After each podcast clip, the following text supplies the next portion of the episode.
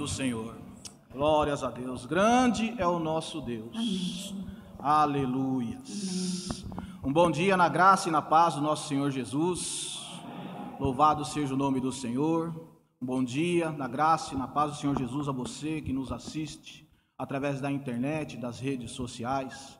Que a graça de Deus, as bênçãos celestiais de formas abundantes adentrem a seu lar, a sua casa, em toda a sua família, em todo o seu ser. Louvado seja o nome do Senhor.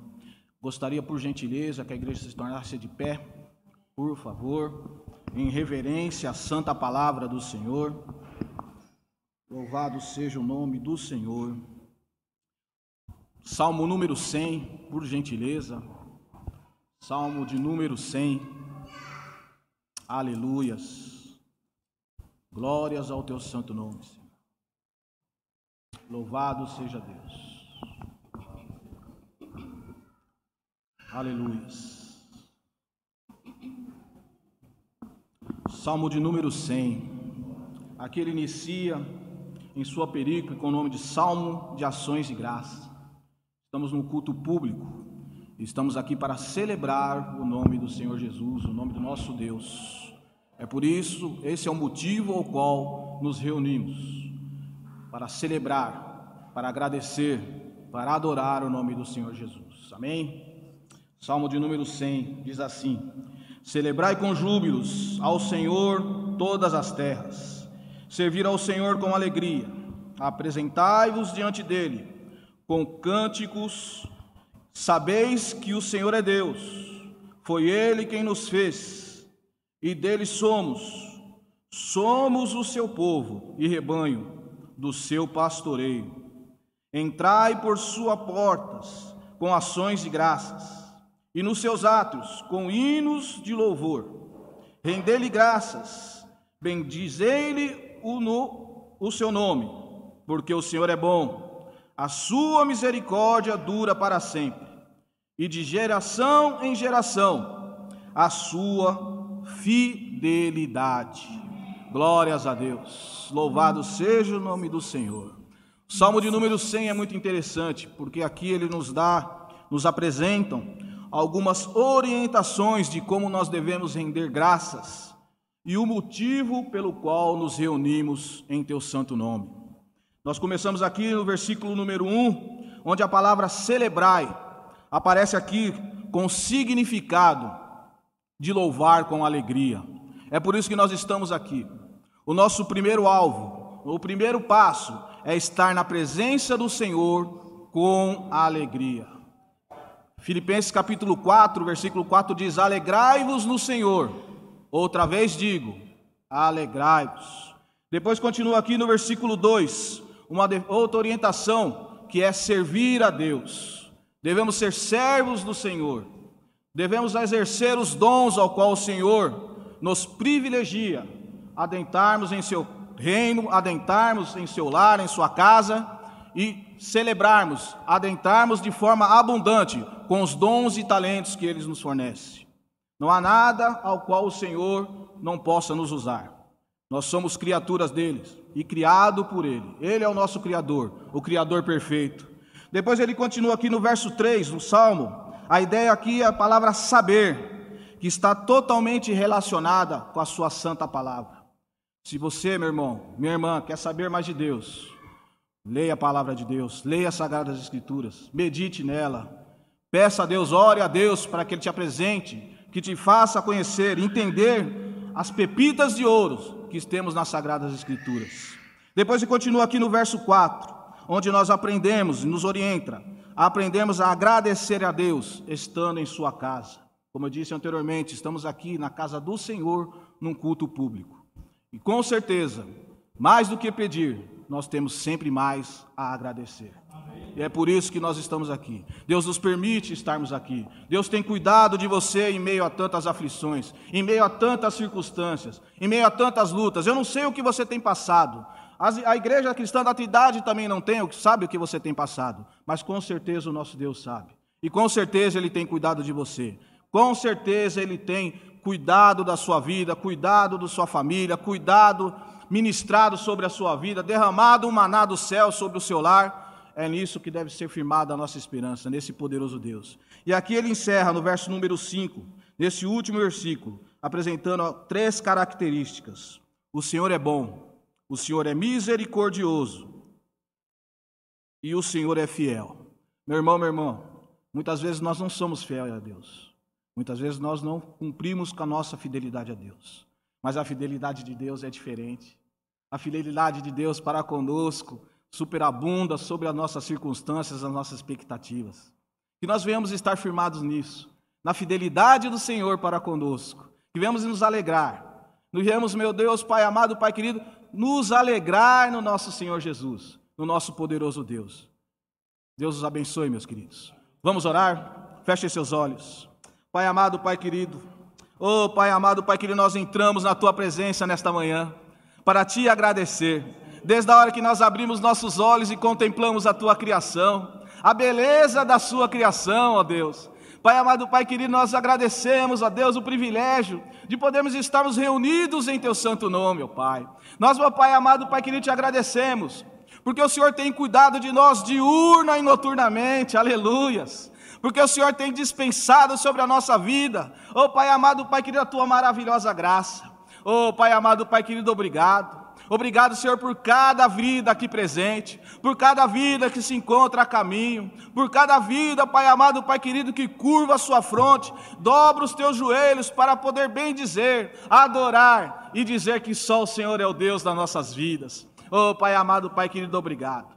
Obrigado, Senhor, meu Deus, por cada vida aqui presente. Tirando, Senhor, qualquer distração nesta manhã que venha afastar a nossa comunhão contigo. E fala aos nossos corações. Ministra, Senhor, o nosso ser. Oh, Pai amado, Pai querido, superabunda com a tua graça sobre as nossas vidas. É o que te pedimos em nome de Jesus. Amém. Aleluias. Glórias a Deus. Louvem ao Senhor. Aleluias, aleluias, glórias ao teu santo nome, santo é o Senhor, aleluias, glórias a Deus.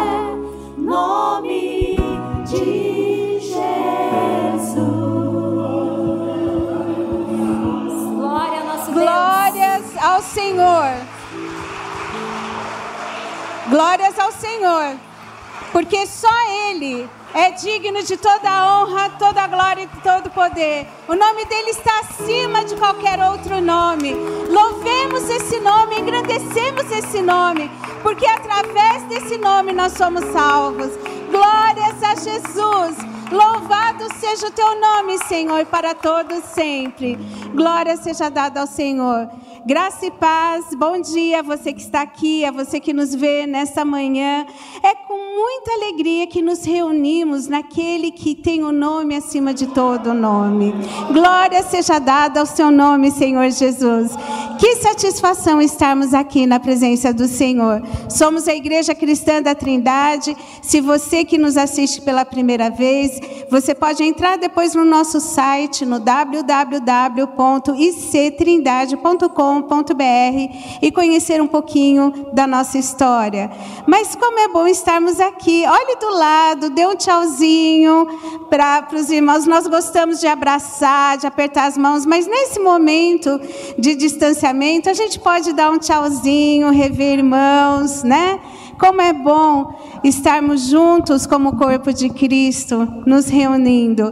E eu quero, nessa manhã, mandar um beijo todo especial, um abraço carinhoso para as pessoas que nos assistem, que são membros da Igreja Cristã da Trindade. Estamos com muitas saudades de vocês. E se Deus quiser, logo, como corpo de Cristo, poderemos estar juntos, louvando e engrandecendo aquele que é digno de toda a honra, de toda a glória e de todo o poder. Deus abençoe cada um de vocês. Podem se assentar. Uh, eu quero passar alguns avisos. Uh, e também avisar você que nos assiste, depois do término da nossa, do nosso culto aqui, serão é, passados os avisos, e aí você vai poder é, ver os, os, filmes dos avisos, enfim. Mas agora eu só vou mencioná-los. É, hoje, às 5 horas da tarde, pelo Facebook, estará sendo transmitida a nossa escola bíblica dominical. E é muito importante que você esteja assistindo e aprendendo da palavra do Senhor. É um investimento para o teu crescimento espiritual. E como nesse tempo de pandemia, nós temos feito a nossa escola dominical somente virtualmente. Então, todos são convidados a assistir a aula hoje às 5 horas da tarde. Às 6 horas, teremos a transmissão para a ministração das crianças. Então, o Ministério Infantil, com a tia Valéria e equipe, tem preparado lições é, da palavra de Deus. Não são histórias do faz de conta, não são histórias, mas da palavra de Deus, porque criança também tem fome e sede de conhecer a Deus. E as nossas crianças têm sido ministradas durante todo esse tempo aí através desse canal, às seis horas da tarde. Assista junto com as crianças. Se você não tem filhos pequenos em casa, mas conhece alguém que tem, divulgue, né, para que eles possam estar assistindo e aprendendo e conhecendo a Deus. Seis horas da tarde, então não se esqueça. Toda terça, às sete e meia da noite, temos culto presencial aqui na igreja, culto de oração. Quarta-feira, sete horas da noite, temos a live da oração. Quinta-feira, é, sete e meia da noite, também temos estudo bíblico aqui na igreja, presencialmente. E tem sido uma bênção. É, sábado teremos a Santa Ceia. Depois o pastor Paulo vai estar uh, fazendo a escala de jejum. Então, você que já é batizado, que nos assiste, é, membros da Igreja Cristã da Trindade, ou se você é membro de uma outra igreja, já foi batizado, você pode participar desse momento Prepare na sua casa o suco de uva, o pão, e no sábado, às seis e meia da tarde, nós iremos estar transmitindo aí a live da Santa Ceia, tá certo? E você pode estar participando virtualmente. E hoje, às seis e meia da tarde, teremos o nosso culto também presencial aqui na Igreja Cristã da Trindade.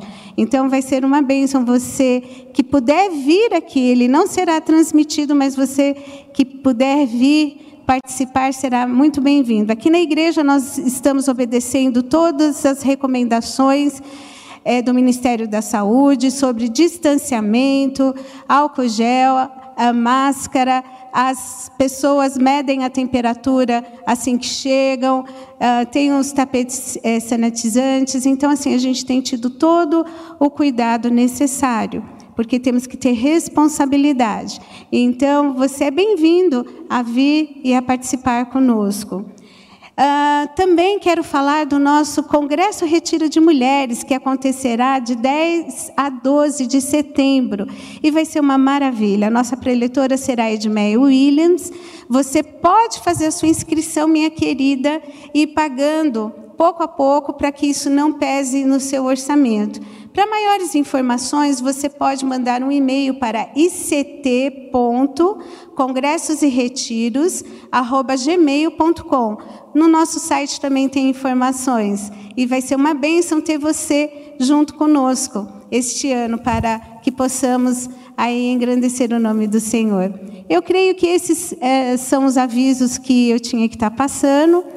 E qualquer dúvida, você pode entrar no nosso site, vou repetir mais uma vez, é o www.ictrindade.com.br. E lá você vai ver toda a programação também. Ok? Então, nesse momento, vamos para uma parte muito importante do nosso culto. É o momento de oferecermos a Deus os nossos dízimos e ofertas. Amém? Depois eu falo. Então, assim, antes de do Paulo vir fazer esse momento de dízimos e ofertas, quem aqui está nos visitando pela primeira vez na igreja? Tem alguém? Levante a mão, por favor. Fique de pé. Temos ali, olha, sejam bem-vindos. Deus abençoe a vida de vocês. É uma alegria tê-los aqui. Que Deus abençoe ricamente a vida de vocês. E nós, como igreja, como vamos receber? Deus abençoe a vida de vocês. Amém? Então agora o Paulo.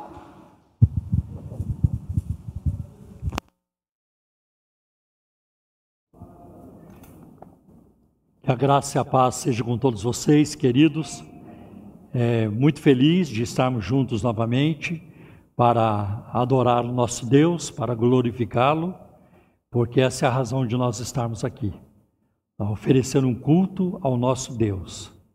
E também, neste momento, eu quero, antes de ler o texto, é, avisar vocês, informá-los de que no próximo sábado será a ceia do Senhor, a Santa Ceia, e ela vai acontecer virtualmente às 18h30. Então estejam lá ligados, prepare lá na, no seu lar, onde você estiver, prepare o seu cálice, prepare também o pão para você participar conosco da ceia do Senhor.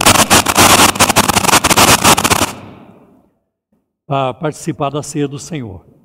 E como a, a coisa que mais pesa sobre a nossa vida hoje é a pandemia do coronavírus, então eu é, acho que nós devemos jejuar para que Deus nos livre dessa pandemia. Muita gente morrendo. Nas últimas 24 horas, foram mais de 1.200 pessoas. Isso está sendo uma média praticamente por dia, mais de mil pessoas morrendo por dia. A pandemia não foi embora, não foi. Ah, as pessoas se esqueceram do vírus, mas o vírus não se esqueceu delas. Né?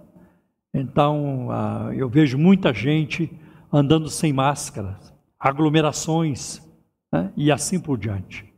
E isso é, isso é fatal, isso é terrível.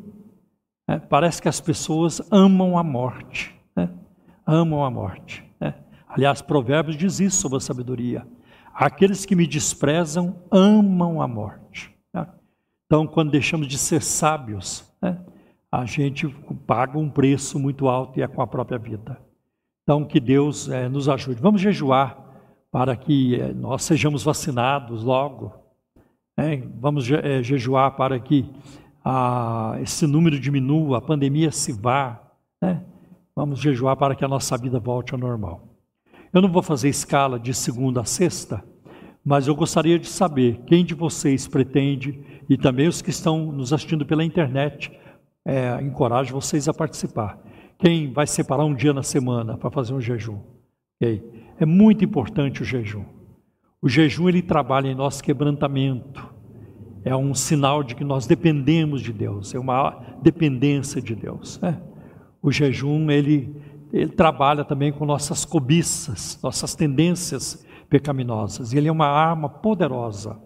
E nós vamos ver na Bíblia né, como as pessoas alcançaram grandes vitórias através do jejum, como o povo de Deus alcançou grandes vitórias através do jejum.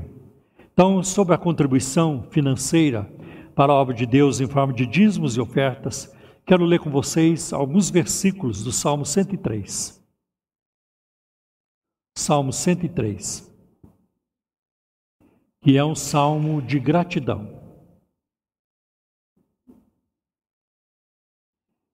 Bendize, ó minha alma, ao Senhor, e tudo que há em mim bendiga o seu santo nome. Bendize, ó minha alma, ao Senhor, e não te esqueças de nenhum de seus benefícios. É Ele que perdoa todas as tuas iniquidades e sara todas as tuas enfermidades. Quem redime a tua vida da perdição, na verdade o termo aqui é da cova, da sepultura, quem resgata sua vida da sepultura e te coroa de benignidade ou de bondade e de misericórdia. Então, o rei Davi está falando com a sua própria alma, dialogando com ela. Alma, não se esqueça. A alma bendiz ao Senhor, porque não é a todo tempo que a gente está disposto a louvar. Tem dia que o louvor está borbulhante, tem dia que está meio derrubado. Deus mudou? Não. Deus não mudou. A palavra de Deus mudou? Não. A sua relação com Deus mudou? Não creio. Você continua sendo filho, filha de Deus do mesmo jeito. Alguma coisa não vai bem. Às vezes, às vezes uma coisa física. O fígado não vai bem. Ah, às vezes você teve uma experiência negativa e você veio com ela pesando, essa experiência pesando sobre você. Então é normal. É normal. Agora, vai chegar o momento de novo de louvar? Vai. Vai chegar. Olha para o povo de Israel. Tiveram momentos difíceis de prostração, de cativeiro. Mas isso não, significou para eles que era o fim. E nem a luta que você atravessa significa o fim. Não é porque você hoje não consegue louvar, adorar, seu louvor não está espontâneo, exuberante, não significa que você não o fará novamente. Vai acontecer vai acontecer. Então o salmista ele encoraja a própria alma, dialoga com ela. Né? E quando ele diz assim, né? É, que enche a tua boca de bens, isso aqui é provisão. Né? É muita comida, é lauto banquete. Né? É, isso aqui é, é, a provisão de Deus, a providência de Deus na nossa vida. Tá? E por isso nós contribuímos, porque nós o fazemos por gratidão e não por obrigação. Não por obrigação, por gratidão. Não porque alguém ameaçou você, não. Nós fazemos porque nós amamos a Deus. E Cristo se entregou por nós porque nos amou. Ele nos amou e ele nos ama. Assim também nós nos entregamos a Deus com tudo que somos e com tudo que temos, porque o amamos também. Amém, meus irmãos?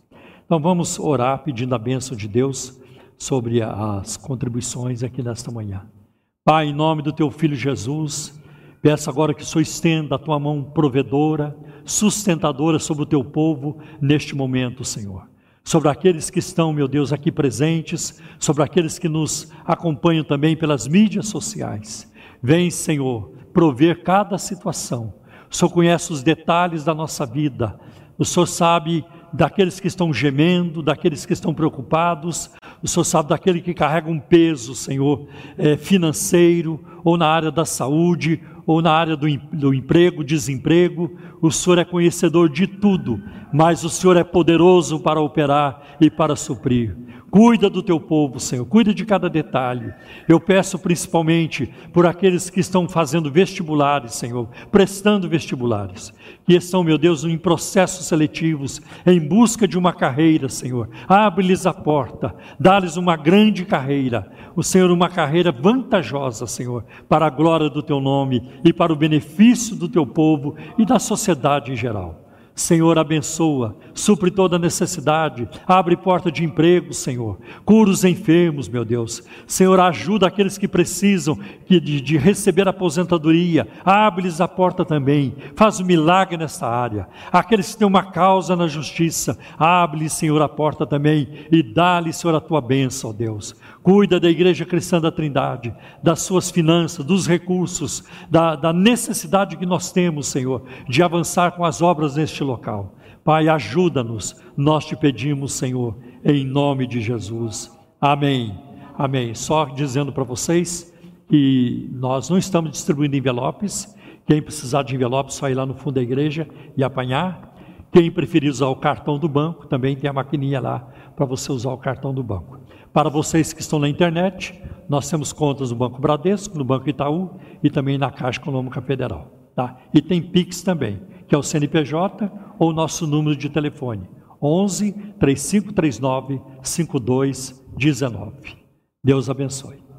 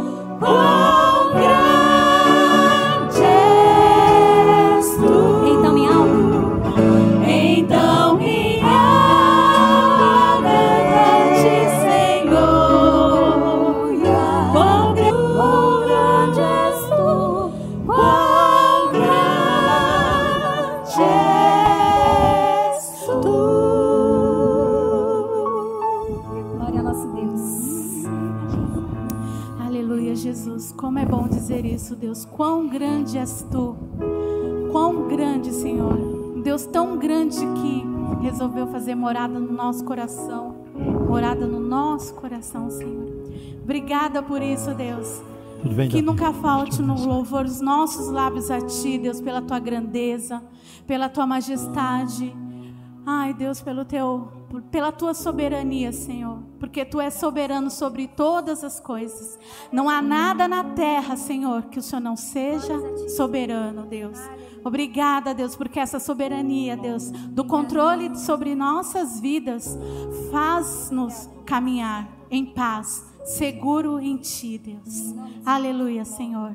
Toda a honra, todo louvor, toda a glória, toda a adoração, Aleluia. toda a majestade sejam dadas a Ele que é digno de receber. Aleluia, Senhor. Obrigada, Jesus. Obrigada. Aleluia.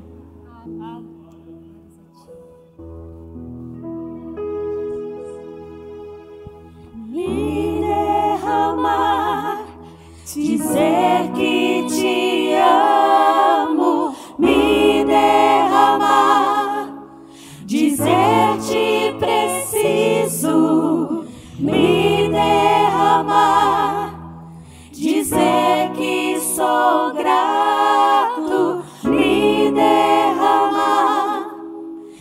dizer que és formoso.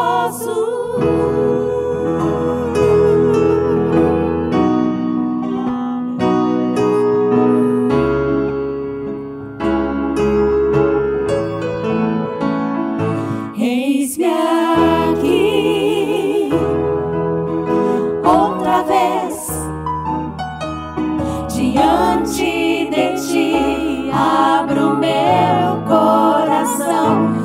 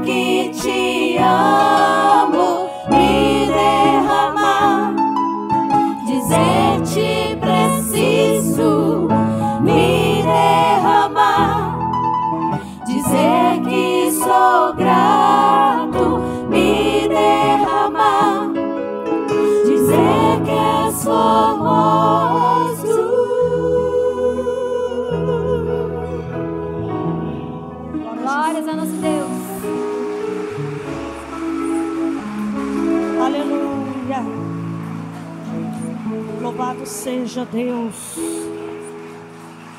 Como é bom estar reunido Aleluia. na presença do Deus. Senhor e ter a certeza que Ele cuida da gente. Como é bom estar aqui na casa do Senhor, dando a Ele nosso louvor, dando a Ele a nossa gratidão. Deus, Ele procura coração adorador. E nós estamos aqui hoje com nosso coração derramado diante do Senhor, porque só Ele é o Deus soberano, o Deus que pode fazer todas as coisas. É Ele que tem nos sustentado e é Ele que tem nos guiado por caminhos, caminhos de milagres. Deus é o nosso refúgio, Deus é a nossa fortaleza. Louvado seja o seu nome para sempre. Glória a Jesus. Toda honra e glória ao nome do Senhor. Aleluia. Deus maravilhoso.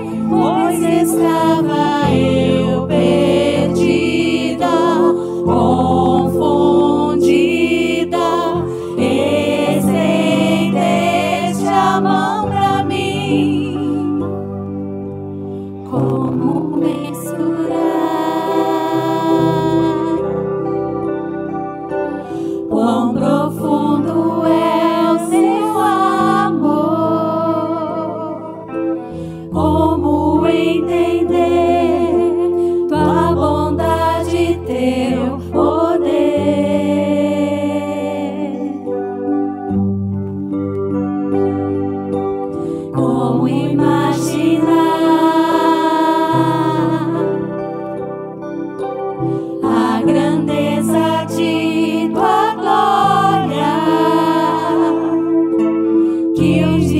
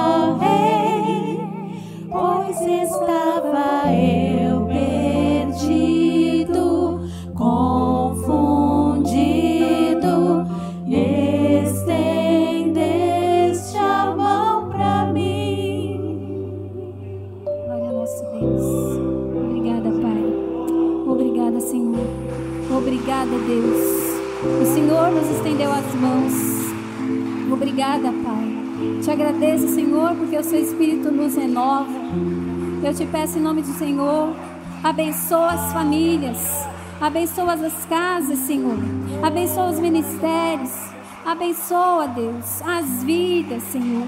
Em nome do Senhor Jesus, te damos glória, Pai.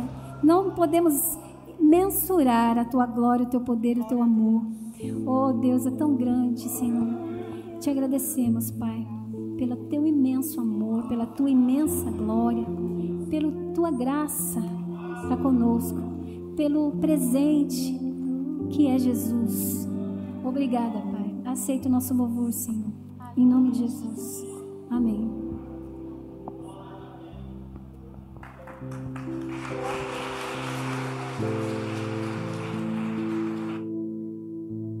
Seja dado ao Senhor para todo sempre. Como é bom louvar ao Senhor, né? A gente poderia passar horas na presença do Senhor louvando. E melhor do que estar na presença do Senhor louvando, o, o principal. Isso. O principal é nós sabermos que o nosso Deus, ele sempre está presente conosco, em todos os momentos. Deus não escolhe estar só nos momentos convenientes. Às vezes nós temos pessoas que só querem estar conosco quando lhes é conveniente. Tem gente que a hora que a gente mais precisa não está por perto, mas Deus sempre está por perto. Ele conhece cada um de nós, ele conhece as nossas aflições, é, os nossos anseios e preocupações. Então, neste momento, eu quero te desafiar, você que está aqui presente, você que nos assiste, eu quero desafiar você a colocar o teu problema diante de Deus. Entrega para Deus agora a tua maior dificuldade, o teu problema, e abre o teu coração e a tua mente para ouvir a mensagem do Senhor. Porque Deus não tem problema que Ele não resolva. Talvez ele não vá resolver do jeito que você quer, isso é fato, mas ele vai resolver do melhor jeito. ele sabe o porquê. Às vezes a gente acha que a saída só vem de um jeito ou só pode dar certo de uma forma, e Deus faz totalmente diferente e nos dá vitória. Amém? Glória a Deus. Então eu quero chamar o Paulo aqui, nós vamos orar pela vida dele e vamos ouvir a palavra do Senhor.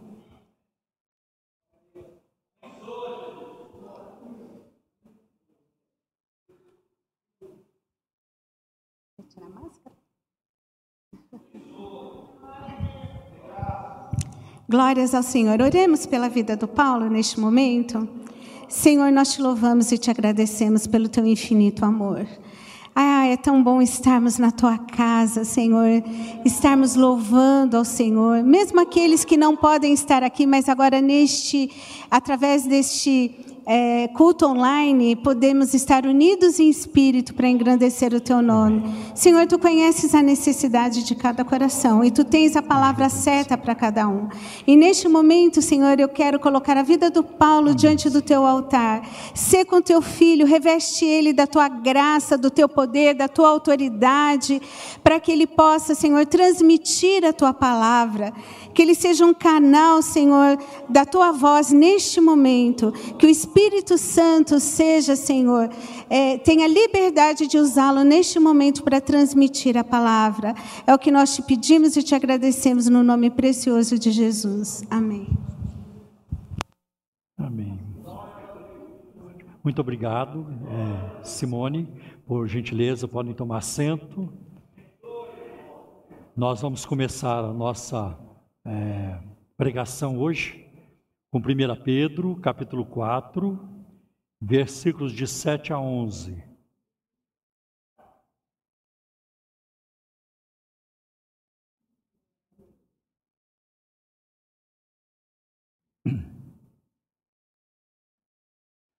Primeira carta do apóstolo Pedro, capítulo 4, versículos de, versículos de 7 a 11.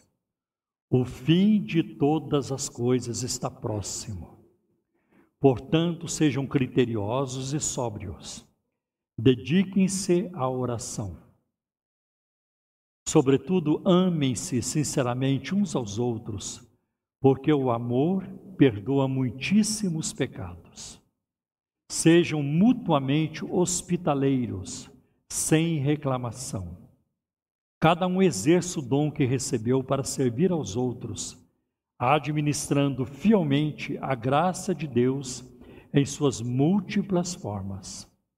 Se alguém fala, faça-o como quem, como quem transmite a palavra de Deus. Se alguém serve, faça-o com a força que Deus provê, de forma que em todas as coisas Deus seja glorificado mediante Jesus Cristo, a quem sejam a glória e o poder para todos sempre. Amém. Meus irmãos, eu quero começar dizendo que os cristãos da igreja primitiva esperavam que Jesus voltasse no tempo deles. Por exemplo, em Romanos capítulo 13, versículo 2, Paulo escreveu: A noite é passada, o dia é chegado. Também em 1 João, capítulo 2, versículo 18, o apóstolo fala, na, na sua primeira carta, ele diz: Filhinhos, já é a última hora. E o fato disso não ter acontecido na época deles não invalida as promessas de Deus. Não quer dizer que a Bíblia não é a verdade. Né? Qualquer que seja a interpretação dessas escrituras proféticas, todos nós devemos viver na expectativa da volta de Cristo, porque nós não sabemos quando ele virá. Aliás, ele virá numa, de uma forma inesperada, sem que nós percebamos, por isso é preciso estar preparado continuamente, porque a qualquer momento ele virá. Não temos garantia de que este culto vai terminar de uma forma normal, como foi domingo passado. O Senhor pode voltar antes de encerrarmos este culto. E nós vamos continuar fazendo o culto lá no céu. Né? Assim esperamos. Então, a expectativa da volta de Cristo é muito importante. O importante é que um dia nós veremos o Senhor e ficaremos diante dele e permaneceremos com ele eternamente. Agora, a maneira de viver hoje, como é que você vive, determinará o julgamento e a recompensa recebidos naquele dia. Deus vai nos recompensar, Deus vai nos julgar pela forma como vivemos e, por, e através daquilo que também nós praticamos. Então, o apóstolo Pedro ele apresenta dez orientações ou conselhos para os leitores da sua carta. Tá? Por exemplo, no versículo 7 ele diz: sejam sóbrios. Ainda no versículo 7 ele diz: vigiem em oração, entreguem-se à oração. No versículo 8 é: tenham amor fervoroso. No 9, sejam hospitaleiros. Nos versículos 10 e 11 ele fala sobre a ministração dos dons espirituais, ministrem os dons. E no versículo 12 ele diz: não estranhem né, o fogo que surge no meio de vocês para provar vocês. Deus permite circunstâncias na nossa vida desagradáveis, muito ruins, adversas, para nos provar. Né? E nós somos provados como ouro é provado no fogo, não para destruição, mas para purificação. Para purificação. E ele também diz no versículo de ah, no versículo 13, ele diz: regozijem-se. Nos versículos 15 e 16 ele diz: Não se envergonhem, não se envergonhem. É. E também, se você sofrer injustamente, aí você deve se alegrar. Agora, se você vai sofrer porque você matou alguém, porque você roubou, porque você mentiu, porque você adulterou, e aí você vai entrar numa situação difícil, não há nenhum é, lucro neste sofrimento, nesse aperto que você vai passar. Nenhum lucro. Agora, se você sofre injustamente, aí o apóstolo Pedro diz: aí sim, aí vale a pena. Aí você vai ter lucro. Né? E ele diz, versículo de 16 a 18: glorifiquem a Deus. E no 19, entreguem-se a Deus. Né? Meus irmãos, a vida é breve, a vida é incerta, a vida é frágil. Né? Você pode observar alguém que voltou da guerra, alguém que escapou de um desastre natural, por exemplo, de um incêndio de um acidente de avião, né? ou de uma situação de perigo, essas pessoas mudam a forma de enxergar a vida. E as suas prioridades mudam também. Para elas, as pessoas passam a valer mais. Tem gente que só descobre o valor da família depois de uma tragédia. E aí as pessoas passam a dar mais valor àquilo que é eterno do que aquilo que é passageiro, do que é efêmero. Né? Então Pedro ele traz aqui para nós uma séria advertência, um alerta solene. O fim de todas as coisas está próximo. Né? Muitos poderão agir cinicamente com tal advertência. Ah, não quero saber, estou nem aí, né? é, não creio nisso ou naquilo. E outra coisa interessante é que nós vimos, e eu vi muito isso, e vivi isso que vou lhes falar, que nos últimos anos, nos, nas últimas décadas, surgiram muitos adivinhos da volta de Cristo e muitos falsos alarmes. Agora ele vem. Por exemplo, a Testemunho de Jeová marcaram a data da volta de Cristo para várias, várias datas, 1914, 1918, 1925 né, e 1975. E foram falhando, uma a uma. Né? Também os adventistas marcaram data para a volta de Cristo e também não aconteceu. Então as pessoas vão marcando, ah, agora ele vem, é 1982, é 1995 e assim por diante. E outra, não existe base bíblica para se marcar data para a volta de Cristo. Você quer saber o que é mais interessante? Nenhum escritor da Bíblia, nenhum escritor do Novo Testamento marcou data para a volta de Cristo. E ele virá no ano tal, e ele virá na data tal. Ninguém fez isso. Quando Deus estabelece uma data, é porque aquilo realmente vai acontecer. Foi o que Deus falou através de Jeremias sobre o cativeiro na Babilônia. O cativeiro vai durar 70 anos. Não foi 69, nem 68, nem 71, nem 72. Foi 70 anos. Então, ninguém no Novo Testamento marcou data para a volta de Cristo. E nós não podemos também é, é, é, marcar. Não, agora ele vem. Agora, sim, a Bíblia nos dá os sinais. E os sinais são abundantes. Por exemplo, um dos sinais é a multiplicação da ciência. E a ciência se multiplica cada vez mais, cada vez mais. Já comentei com vocês aqui. Eu, na minha infância, quando eu era um garoto, meus 10 anos de idade, ouvia os adultos conversando. Ah, agora saiu um caminhão tal, agora tem a panela de pressão, agora tem o micro-ondas. Nossa, o povo não tem mais o que inventar. O mundo não tem mais o que inventar. Isso na década de 50, 60. E olha o que aconteceu de lá para cá.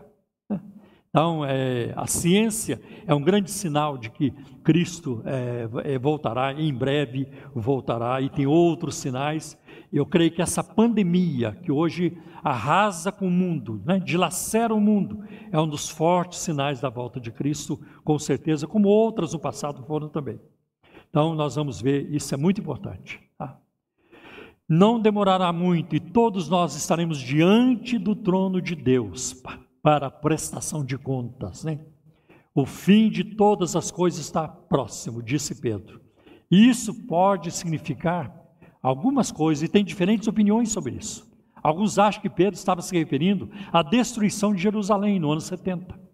Outros acham que Pedro estava se referindo ao arrebatamento da igreja, que Cristo voltaria brevemente. Outros acham que Pedro está se, estava se referindo ao retorno de Cristo para reinar sobre o milênio aqui na terra. Né? E outros acham que Pedro estava se referindo à destruição do céu e da terra no final do milênio. E provavelmente essa seja a posição mais correta, porque ele diz: o fim de todas as coisas está próximo. Né? Tudo, a natureza será transformada Deus prometeu na Sua palavra que nunca mais vai destruir o mundo pela água, como aconteceu no dilúvio. Mas que a terra, Pedro escreve, ela está reservada para o fogo, os elementos ardendo se fundirão. Né? E nós viveremos uma nova terra onde habitará a justiça. Então, os elementos da terra, tudo no universo que foi atingido pela queda no jardim do Éden, passará por um processo de purificação. Nós estaremos no novo mundo, no mundo purificado, livres do pecado. Não haverá nem sombra do pecado para onde nós iremos morar no futuro. Glória a Deus. Essa é promessa do Senhor. É, é, Pedro nos orienta, então, sobre o estilo de vida que nós devemos ter nesses últimos dias. Sejam criteriosos e sejam sóbrios, quer dizer, estejam alertas, estejam vigilantes O primeiro aviso é ser sensato e ficar sóbrio. Pedro está dizendo: não percam a cabeça, mantenham a cabeça no lugar. E tem muita gente hoje perdendo a cabeça. Né? Por exemplo, para mim, a pessoa que, que, que mata por esporte, ela tem a cabeça completamente fora do lugar, como aconteceu mais uma vez ontem à noite, é, os torcedores de um time matando uma pessoa de outro time. É um absurdo, eu, incompreensível como é que o ser humano é capaz de fazer isso, matar por causa de um time de futebol. Incompreensível. Isso mostra que o ser humano ele é pior do que o inimigo. Eu às vezes falo que o ser humano é pior do que o demônio, porque o demônio você chega nele e diz em nome de Jesus e ele e ele vai obedecer. Mas o ser humano, você não sabe até onde ele chega, até onde ele vai. É muito complicado. Né? Então nós devemos estar alertas, ficar sóbrio, não perder a cabeça, né? E também para investirmos na oração. Um autor chamado William MacDonald, ele comenta que esta carta foi escrita durante um período de perseguição. E isso significa que a comunhão com Deus não deve ser afetada por circunstâncias perturbadoras não deve ser afetada pela pandemia, pela quarentena. Eu tenho observado até na nossa própria igreja, como alguns crentes se tornaram mais fortes espiritualmente com a pandemia. Mas também eu tenho observado que muitos esfriaram na fé. Não vejo vida, não vejo reação, eu não vejo participação. Eu estou falando de pessoas que podem estar aqui e que não vêm de jeito nenhum. Não vem nem, não é nem uma vez por mês, é, não vem de jeito nenhum mesmo. É. Pessoas saudáveis, numa idade que permite tudo isso, e elas não vêm. Né? Então, parece que usa a pandemia para dizer: estou fora, agora não posso, só depois que receber a vacina e tudo isso. Tomara que Deus, o Senhor Jesus, não volte durante a pandemia. Né? O sentido aqui, quando Pedro diz ser de sóbrios, é de preservar a sanidade de não perder a cabeça. Sede sóbrios. Pedro não está falando de embriaguez, não, de bebedeira, mas ele está falando sobre o ritmo, a trajetória da nossa vida. Só será possível mantermos a cabeça no lugar, né?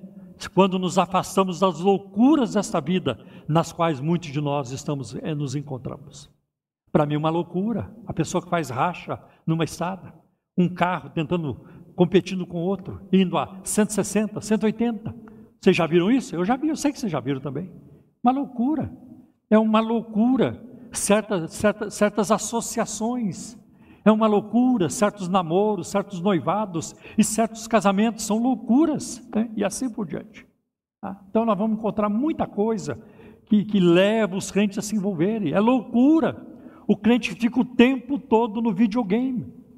O crente que fica o tempo todo no sofá. É uma novela atrás da outra, é um programa atrás da outra, e tudo isso é uma loucura. A vida tem coisas mais importantes para ser feita. Né? A leitura da Bíblia, a evangelização, visitar, trabalhar, promover algo, servir. Há muitas tarefas importantes que nós podemos desenvolver para a glória de Deus. Então, na vida louca que muitos crentes vivem hoje, não há espaço para oração. É muito difícil você ver um crente que ora perdendo tempo na vida. É muito difícil você ver um crente cheio do Espírito Santo perdendo tempo na vida. Ah, aquele homem lá, ele fazia isso e isso, mas ele era cheio do Espírito Santo. Não. Uma vida cheia do Espírito, uma vida de oração, ajuda a pessoa a colocar suas prioridades em ordem. Não há espaço para reflexão, para meditação na palavra, para o culto a Deus, para a construção de relacionamentos, ou para construir um fundamento espiritual para os nossos filhos. Que herança estamos deixando? Que legado espiritual? Que exemplo? O que, é que estamos construindo nos nossos filhos? Né?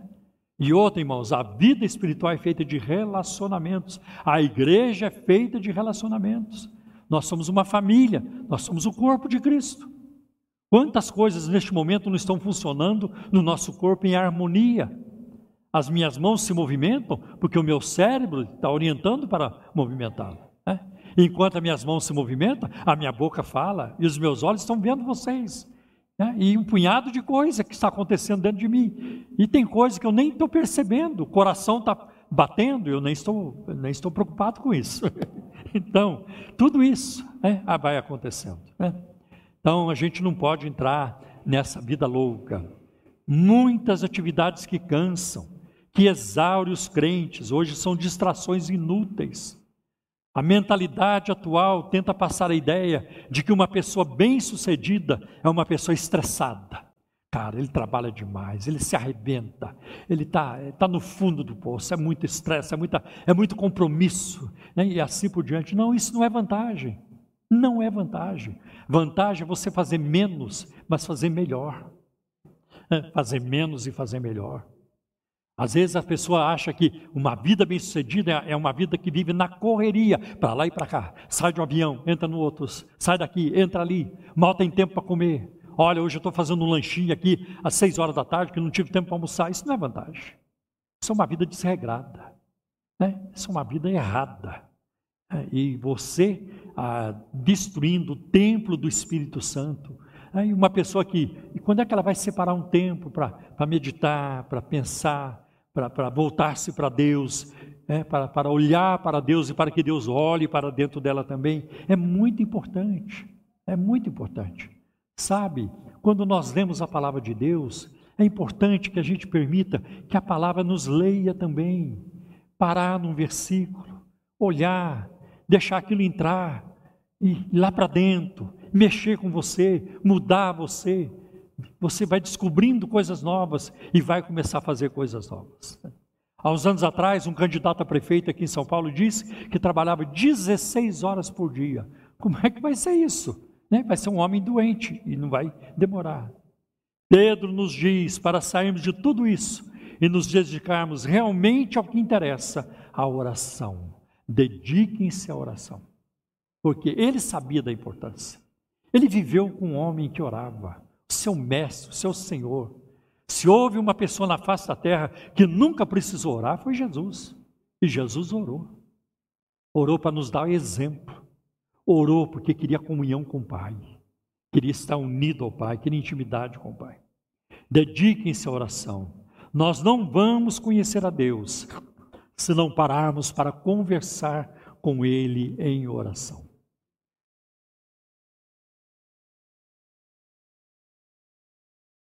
No versículo 8 ele diz: Sobretudo, amem-se sinceramente uns aos outros, porque o amor perdoa muitíssimos pecados. Uma outra, uma outro, outra versão diz: o amor encobre multidão de pecados. Né? Acima de tudo, observem a prioridade que Pedro coloca. Acima de tudo, amar do ponto de vista bíblico não é fácil. Alguém até já disse: amar os amáveis é fácil. Né? Eu já falei isso aqui. Tem muitos pastores que amam empresários. Nossa, como eles gostam dos empresários. Tem um amor pelos empresários. Tem gente que, tem pastor que se puder visita o empresário todo dia. Ô irmão, Deus me mandou aqui para orar por ti, aquele negócio todo. Ah, os pastores têm uma facilidade muito grande para amar jogadores de futebol. Eu vi isso. O, o, jogador vem na igreja dele visitar, ele já bota no púlpito, sentado no púlpito, senta aqui comigo e tal. Ela é lamentável. O amar, amar do ponto de vista bíblico não é fácil. Não é fácil. Olha, olha um versículo que me ajuda muito. Em 2 Coríntios, capítulo 12, versículo 15. Olha o que Paulo escreveu: Eu, de boa vontade, gastarei e me deixarei gastar pelas vossas almas, ainda que amando-vos cada vez mais, seja menos amado. Não importa. Se vocês não vão me amar, eu vou amar vocês. Não me importa se o amor de vocês por mim vai diminuir. E o meu amor por vocês só vai aumentar. É isso que Paulo estava dizendo. E se amar do ponto de vista bíblico. Quem aqui ama Deus o suficiente? Ninguém. Quem aqui ama? Ninguém. Ninguém de nós. Nós nunca amamos a Deus suficiente. Quem pode dizer que Deus não, não nos ama suficientemente? Claro que Ele nos ama com amor transbordante, eterno, infinito, incondicional. Isso é um amor bíblico, né? Isso requer determinação. É assim que eu quero viver. É assim que eu vou fazer. Não é algo emocional, não é porque eu me sinto bem. Que tem pessoas que são fáceis de amar. Se você estiver numa roda de amigos e tem um que conta piada e você dá risada o tempo todo, eu já me encontrei assim. Né? Eu estava numa roda de pastores, no Mato Grosso, num, num, num retiro, eu era o preletor do retiro de uns 120 pastores. Toda noite, não tinha televisão, não tinha, não tinha celular naquela época, mas também nem precisava. Terminado de jantar, todo mundo em volta de um, de um pastor lá, que ele era uma fonte infinita de piadas. Né? Isso é fácil. Né? Então não é algo emocional. Não se trata de uma atração, porque a pessoa é bonita, né? porque tem a voz linda, coisa assim, porque isso também vai, passa. Mas tem a ver com compromisso, com atitude. Eu vou viver assim, eu vou fazer assim. No fim da vida, você não vai dizer, por que, que eu não assisti mais novelas? Ah, mas que vida pobre eu tive, eu podia ter assistido mais novelas. Por que, que eu não bebi mais? Eu devia ter bebido mais né? experimentado outras bebidas e tudo isso e tal. Bebi tão pouco. Por que, que eu não fumei mais? Eu só fumava um maço e meio por dia. Que, que loucura minha, que perda de tempo. Por que, que eu não fumei pelo menos dois ou três maços de cigarro por dia? Ninguém diz isso no fim da vida. Ninguém faz esse tipo de pergunta. Por que, que eu não fiz isso? Por que, que eu não fiz aquilo? Por que, que eu não tomei mais leite condensado, que é o assunto da semana? Né? assim por diante. Né? É, ou então, por que, que eu não pequei mais? É. Por que, que eu não traí mais? É. Ninguém vai fazer esse tipo de pergunta. Ninguém faz. No fim da vida, as perguntas serão: por que não orei mais? Por que, que eu não orei mais? Por que, que eu não li mais a Bíblia? Por que não me importei com as almas? É. Por que não estive mais próximo da minha família? Por que não passei mais tempo com os meus filhos? Por que não passei mais tempo com a minha esposa? Essas são as perguntas é, de Deus. Então, em Provérbios 10, versículo 12, diz: né, O amor cobre uma multidão de pecados. Isso não deve ser tomado como uma explicação doutrinária de como os pecados são removidos. Ah, eu estou amando, então os meus pecados estão perdoados. Não, não é isso. A culpa e a vergonha do pecado só podem ser removidas pelo sangue de Cristo pelo arrependimento. Esta afirmação não deve ser ignorada, desculpe, não deve ser usada para ignorar os pecados ou isentar da responsabilidade um criminoso. Isso significa que o verdadeiro amor pode ignorar as falhas e defeitos menores em outros crentes. Ninguém pode esconder seus pecados de Deus, mas os cristãos devem procurar em amor cobrir os pecados uns dos outros pelo menos aos olhos dos incrédulos. Se os ímpios já encontram munição para usar contra nós quando fazemos e dizemos coisas boas, está lá em 1 Pedro 2,19, o que farão se souberem das coisas más que os cristãos dizem e fazem? Eu fiquei muito indignado quando há anos atrás um pregador de, na televisão ia para a TV, numa TV de canal aberto, para falar mal da sua denominação e expondo as rixas, as tensões, expondo isso, aquilo, expondo a pessoa, falando de um e de outro. Eu fiquei indignado, eu falei, meu Deus, o que que a sociedade tem a ver com isso? O que que as pessoas que não são crentes têm a ver com isso? É? Que loucura! Eu ir a, a público para falar mal da minha igreja, da minha denominação. Eu tenho que ir lá para pregar o Evangelho, falar do Evangelho da graça de Deus, é, acho que esse pregador estava precisando né, do Evangelho, na verdade. Não, é muito errado é, é, é comportar-se assim. Né? Em Gênesis capítulo 9, a partir, versículo 18 a 27, tem um relato que ilustra esse princípio. Noé, depois que saiu da arca, ele se embebedou. Ele se embebedou e, e ele ficou nu lá na sua tenda. E aí o seu filho Cão, ou Cã, foi avisar a família: Ei, o pai está tá pelado lá na, na, tenda, o pai está nu. E aí, quando os irmãos de Cão, os filhos de Jafé, ah, desculpa, filhos de Noé, Sem e Jafé, ficaram sabendo, eles então pegaram um pano, tipo de um cobertor, um pano, e foram andando de fasto, né, de ré, até chegar nele e cobrir a nudez do pai. Né? Acho isso muito bonito, né? Acho isso muito interessante é, porque, em uma demonstração de terna preocupação. Os dois irmãos de Cão cobriram o pai e a sua vergonha. Não devemos, irmãos, ter dificuldade em cobrir os pecados dos outros, porque Cristo morreu por nossos pecados né? e, no- e para que os nossos pecados fossem cobertos pelo seu sangue. E tem uma, tem uma declaração do Charles Swindoll, um, um conhecido pastor norte-americano, e tem livros em português, ele disse o seguinte: Nós somos parecidos com as bestas quando matamos, somos parecidos com os homens quando julgamos, mas somos parecidos com Deus quando perdoamos, porque Deus perdoa, Deus perdoa aos montes, né? E muito. Nosso Deus é um Deus perdoador. Se você ainda não assistiu, eu quero é, recomendar para vocês o musical Les Miserables. É um musical que foi feito com base numa obra de Vitor Hugo.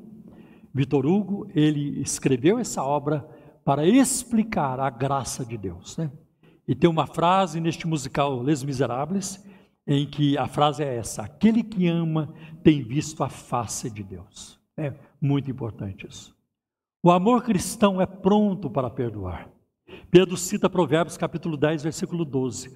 O ódio suscita contendas, mas o amor cobre todas as transgressões.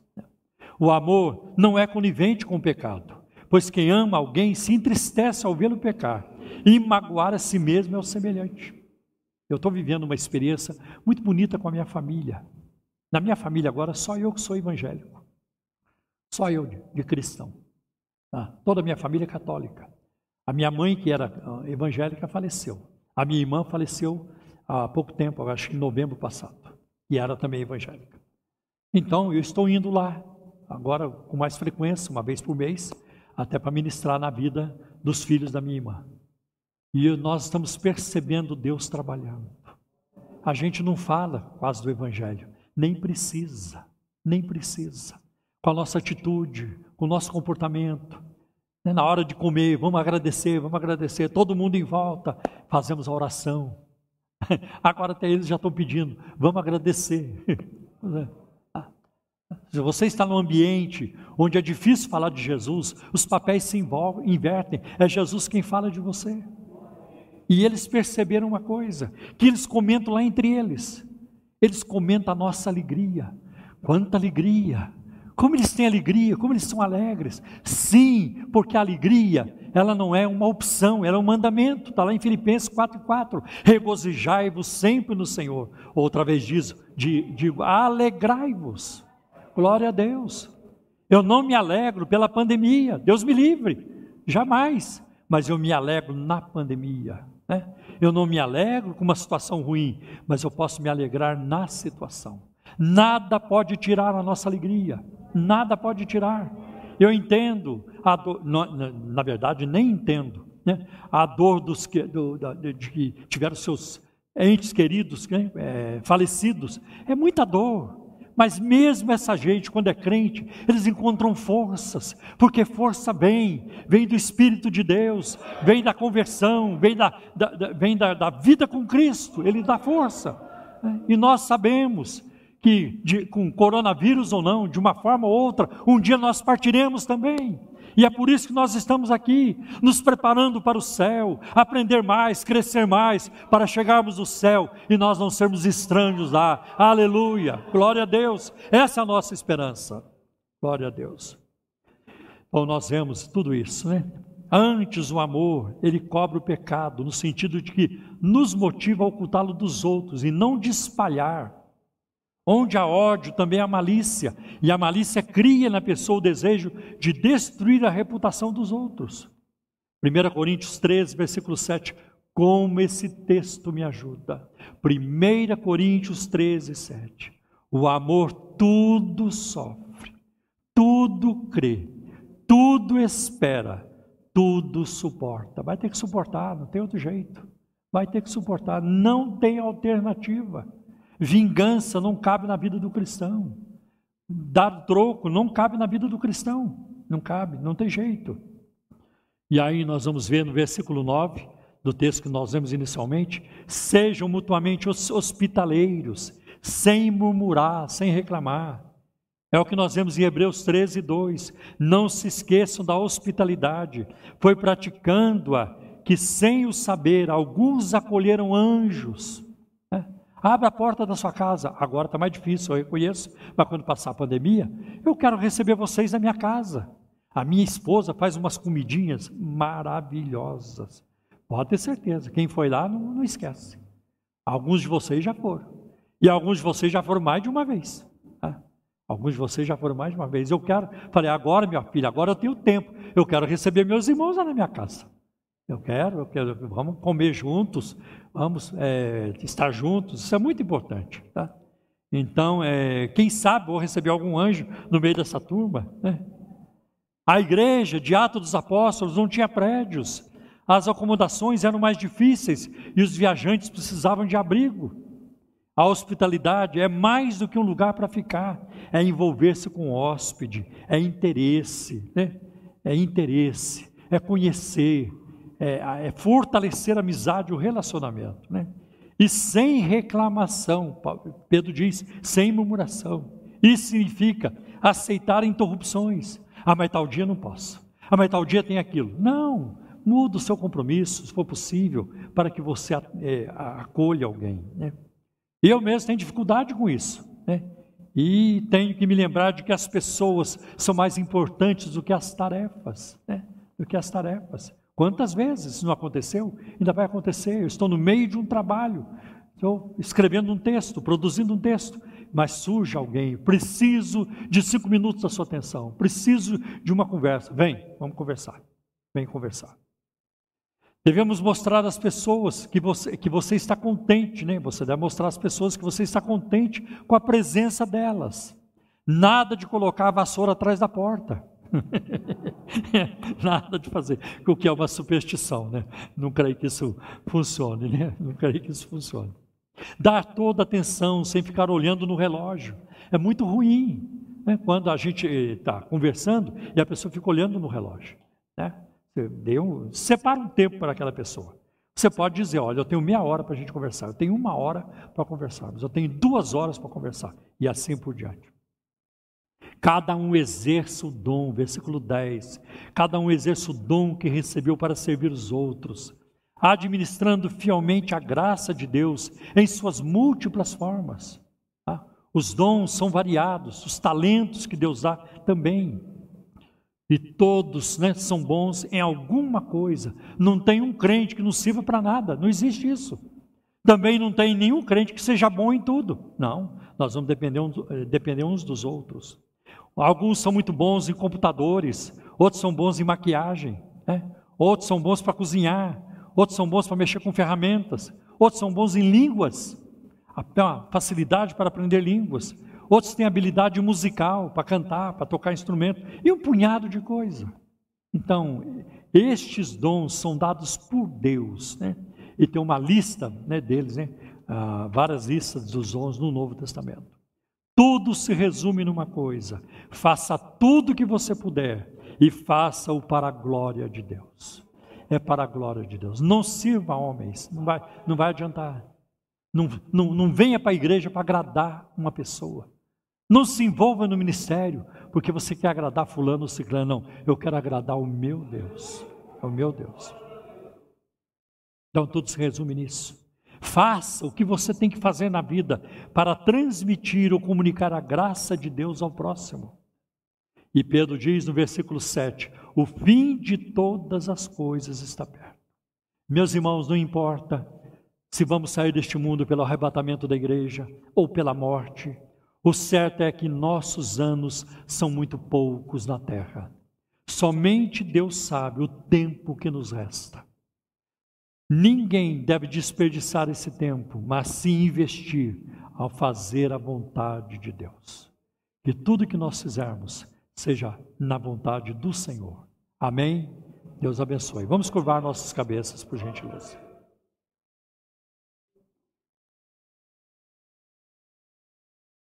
Quero perguntar neste momento se tem alguém no nosso meio que ainda não é crente em Jesus, mas quer nesta manhã receber a Cristo como Senhor e Salvador. Quer é começar uma nova caminhada com Cristo. Uma caminhada com Cristo. Se tiver alguém, nós queremos orar por você. Para tanto, eu vou pedir que você faça algo simples, porém de muita importância, que você dê um sinal com a sua mão. Tem alguém?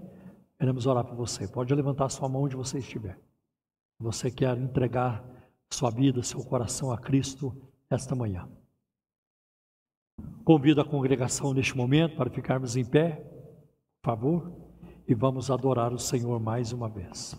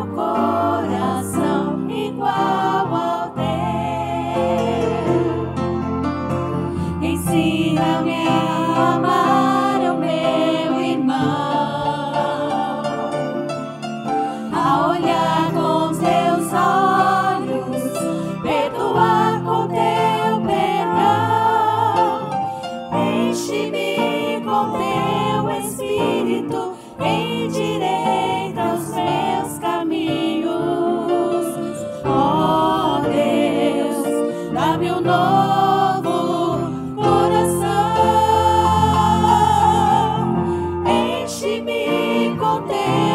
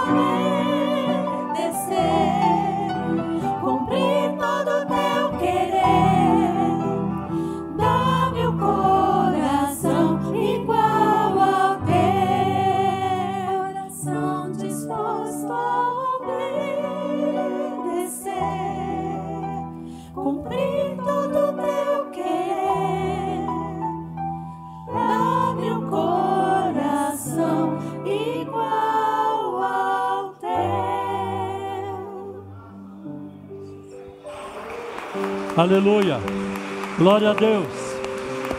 Glória a Deus. Glória a Deus. Glória a Deus. Meus irmãos, antes de orar, Pastor Paulo de Oliveira, por gentileza, vai orar por nós. Eu queria aqui, a Bíblia fala em Colossenses 3, é, sede agradecidos. Eu quero agradecer neste momento o grupo aqui, que tem nos ajudado na ministração, no louvor, como também a equipe do som. Lá em cima tem o Marcelo, o Jonas, o Paulo Júnior, e tem, como é que chama a sua menina? A Sofia, né? Aqui tem a, a Raquel, a Elaine, a Ruth e a Sol. Né? É consolação, mas chamamos de Sol. E tem também uma pessoa muito linda aqui do meu lado, que faz Libras. Né? E eu sou muito grato. Né? É, muitas dessas pessoas chegam aqui antes das nove da manhã, já preparando tudo e para que a transmissão ela ela aconteça de forma eficaz. Né? Com certeza, futuramente, é, isso aqui tudo vai mudar. Nós teremos uma coisa diferente para a glória de Deus, né? Para a glória de Deus e para a pregação da palavra de Deus. Né? Deus, Deus vai nos conduzir até lá. Né? Pastor Paulo, vai orar por nós e quem precisa de oração? É, eu também preciso e eu, eu peço oração é, principalmente pela pandemia, pelos nossos jovens que estão fazendo é, vestibulares, né, prestando vestibular hoje.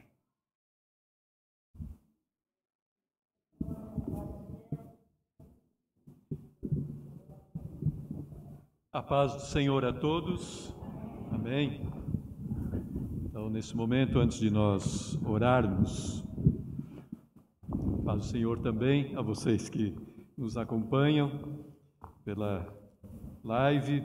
Então, eu quero deixar um texto com os irmãos, que essa palavra, esse texto, caia no seu coração como uma semente que dê muitos frutos. 1 Timóteo, desculpe-me, 2 Timóteo capítulo 1, verso 7. Paulo diz: Porque Deus não nos deu espírito de temor ou de covardia, mas de fortaleza, de amor e de moderação. Amém? Então, Amém. não sei, talvez você esteja com algum temor, com algum receio. Então, lembre-se disso. Deus não nos deu espírito de temor, de covardia, mas de fortaleza, de amor e de moderação. Amém? Amém. Então, você fique com esta palavra no seu coração e que você se lembre dela também durante o decorrer desta semana, né? que ela possa produzir muitos frutos na sua vida. Então, nós vamos orar agora pelas nossas necessidades, por essas questões que o pastor Paulo apresentou, por essa situação que vivemos da, da pandemia, por, pelos nossos irmãos, irmãs que estão passando por processos aí de vestibular e pela sua necessidade também. Então, apresente agora diante do Senhor aquilo que tem te afligido, aquilo que tem te preocupado, uh, enfim, o que você deseja, né, o que você precisa, coloque nas mãos do Senhor agora. Amém?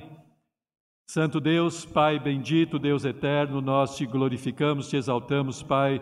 Te agradecemos por este culto, Pai, por este momento que estivemos aqui. Oh, Pai, te louvando, te bendizendo, ouvindo a tua palavra. Pai, bendito seja o teu nome, Pai. E agora nós nos apresentamos diante de Ti, Pai. Ô oh, Senhor, colocando cada uma das nossas necessidades, Senhor, na palma das Tuas mãos, Pai. Oh, Pai Santo, são tantas e tantas necessidades, Pai. Mas o Senhor conhece cada uma delas, o Senhor sabe do que precisamos, Pai. Oh, Senhor Deus, mas agora nesta hora nós levantamos um clamor a Ti, Senhor. Ô Pai Santo, pelas nossas necessidades, Pai. Ah, Pai Santo, ouve e atende, eu te peço, Pai. Senhor, nós pedimos, continuamos clamando a Ti, Pai, por esta situação que temos enfrentado de pandemia, Pai, para que o Senhor entre com a Tua providência, Pai, para que o Senhor venha, Pai E nos livre, Senhor Deus, deste mal, nos livre, Senhor, deste vírus e das suas mutações, Pai amado. Guarda-nos, Pai, protege-nos, nós te pedimos, Pai. Oh, Pai Santo, que estas vacinas, Senhor Deus, sejam eficazes, meu Pai. Oh, Pai Santo, mas independentemente delas, Pai, nós confiamos em Ti, esperamos em Ti, Pai. Cremos no Teu poder, Pai. Por isso, nos guarda e nos protege, Pai. Nós te pedimos, Senhor. Livra esta terra deste mal, Senhor. Oh, Pai amado, Vem com a tua cura sobre esta terra, Pai, em nome do Senhor Jesus Cristo, Pai. Nós clamamos também a Ti pelos nossos irmãos e irmãs, Pai, que têm é, passado por processos de, de vestibular, Pai, processos seletivos, Senhor, em faculdades, em escolas, Pai. Que o Senhor conceda-lhes graça e sabedoria, Pai. Que o Senhor dê-lhes discernimento, Pai que o teu Espírito Santo os faça lembrar, Senhor, de tudo aquilo que eles aprenderam, Pai, de tudo que é necessário, Pai, para eles é, serem, é, obterem sucesso nessas provas, Pai. Peço também por todos aqueles que têm passado por processos seletivos de trabalho, de, de emprego, Senhor. Pai, também de, conceda graça e sabedoria a eles, Pai, no momento da entrevista, Pai, no Senhor do preenchimento de currículos, Pai, de entrega de currículos. Senhor, sê com cada um, Pai. Abre portas de trabalho eu te peço nesta semana, Senhor. Oh, Pai Santo, Deus eterno, nós te pedimos, Pai. Peço também por todos aqueles que têm enfrentado lutas, Senhor, na saúde, Pai, que têm enfrentado enfermidades, Pai, aqueles que têm sofrido de angústia, de tristeza, de depressão, síndrome do pânico, Pai. Oh, meu Deus, também eu peço a saúde, Senhor Deus, física e mental, Pai. Senhor, traz a cura também, eu peço, Senhor, para os teus filhos e filhas, Pai. Toca em cada um deles agora, Pai, e traz a saúde, Pai, eu peço, em nome de Jesus, Pai. Senhor, peço também por aqueles que estão enfrentando lutas, Senhor, na família, Pai, que estão passando por problemas familiares, aqueles que estão enfrentando lutas financeiras, Pai. Oh, Senhor Deus, que não tem os recursos necessários para a sua manutenção. Pai, eu peço também que o Senhor entre com providência, Pai. Envia, Senhor, os recursos, envia, Senhor Deus, a provisão, Pai Oh Senhor Deus, traz paz nas famílias, meu Pai, traz a reconciliação, reconcilia também os casais, aqueles que estão divididos, meu Pai. Oh Senhor Deus, é, renova o amor no coração deles, Pai. Em nome do Senhor Jesus Cristo, Pai. Oh, Pai Santo, eu peço agora, visita cada um dos seus filhos e filhas aqui nesta manhã, aqueles que estão nos acompanhando pela live também. Senhor, e ouve cada necessidade, ouve cada pedido, Senhor, e supre esta necessidade, Senhor. Atende este pedido, eu te peço, Pai, em nome de Jesus, para a tua glória, Senhor. E que em cada necessidade tu sejas engrandecido, exaltado e glorificado, Pai. Nós já te Agradecemos, Pai, por todas as respostas que o Senhor vai conceder, Pai. Em nome do Senhor Jesus Cristo, é o que eu te peço e te agradeço, Pai. Senhor, eu peço também que o Senhor nos conceda uma semana de bênção, Pai. Uma semana na tua direção, Pai. Na direção do teu Espírito Santo. Abençoa, Senhor, a nossa caminhada nesta semana, Pai. Eu peço por aqueles que têm consultas a realizar, Pai, que estão preocupados, Senhor, é, com algum diagnóstico. Meu Pai, dê paz ao coração, conduza todos todas as coisas, Pai. Aqueles que têm decisões a tomar nesta semana, que o Senhor também direcione em nome de Jesus, Pai. E dá-nos, Senhor, uma semana abençoada, Senhor. Uma semana na tua presença, Senhor. Em nome do Senhor Jesus Cristo é o que eu te peço também e já te agradeço, Pai. E neste momento, Senhor, ao sairmos daqui, eu peço que o Senhor nos guarde e nos proteja, Pai. Acampa o teu anjo ao nosso redor, livra-nos de todo mal, Senhor. Livra-nos de acidentes, de violências, Pai. Guarda a nossa saída, nosso caminho, a nossa chegada, Senhor. E dá-nos um restante de domingo de paz, de bênção, Senhor. É o que eu peço também e agradeço, em nome do Senhor Jesus Cristo. Amém. Glória a Deus, recebam a bênção que a graça maravilhosa, a graça abundante de nosso Senhor Jesus Cristo, que o amor, o infinito amor de Deus, a comunhão e a consolação do Espírito Santo de Deus estejam com cada um de vocês, não somente hoje, mas por toda a eternidade. E a igreja diz: Amém. Amém. Deus abençoe e vão na paz do Senhor.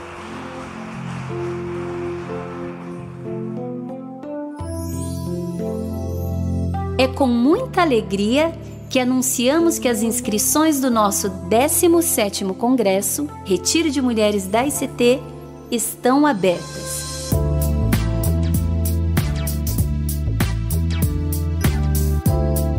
Nosso congresso será de 10 a 12 de setembro de 2021, no Resort Paradis. Nossa preletora convidada será Edmeia Williams. O valor com tudo incluso, hospedagem, transporte e material é de 620 reais, que podem ser divididos até a data do evento. Mais informações ict.congressosiretiros@gmail.com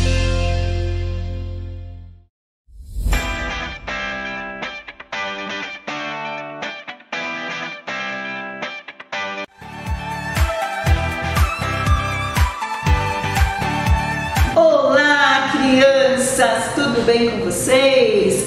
Nós estamos aqui, Ministério Infantil da ICT, para convidar você para participar do nosso culto online, todos os domingos às 18 horas. É isso aí, no Facebook da Igreja Cristã da Trindade. Nós esperamos vocês. E neste ano de 2021 nós teremos muitas novidades. Neste mês de janeiro nós vamos aprender sobre uma menininha que se chamava Tifã. Tifã, a filha do feiticeiro. É uma história missionária que aconteceu de verdade lá no Haiti no ano de 1954. Nós esperamos vocês todos os domingos às 18 horas. Tchau!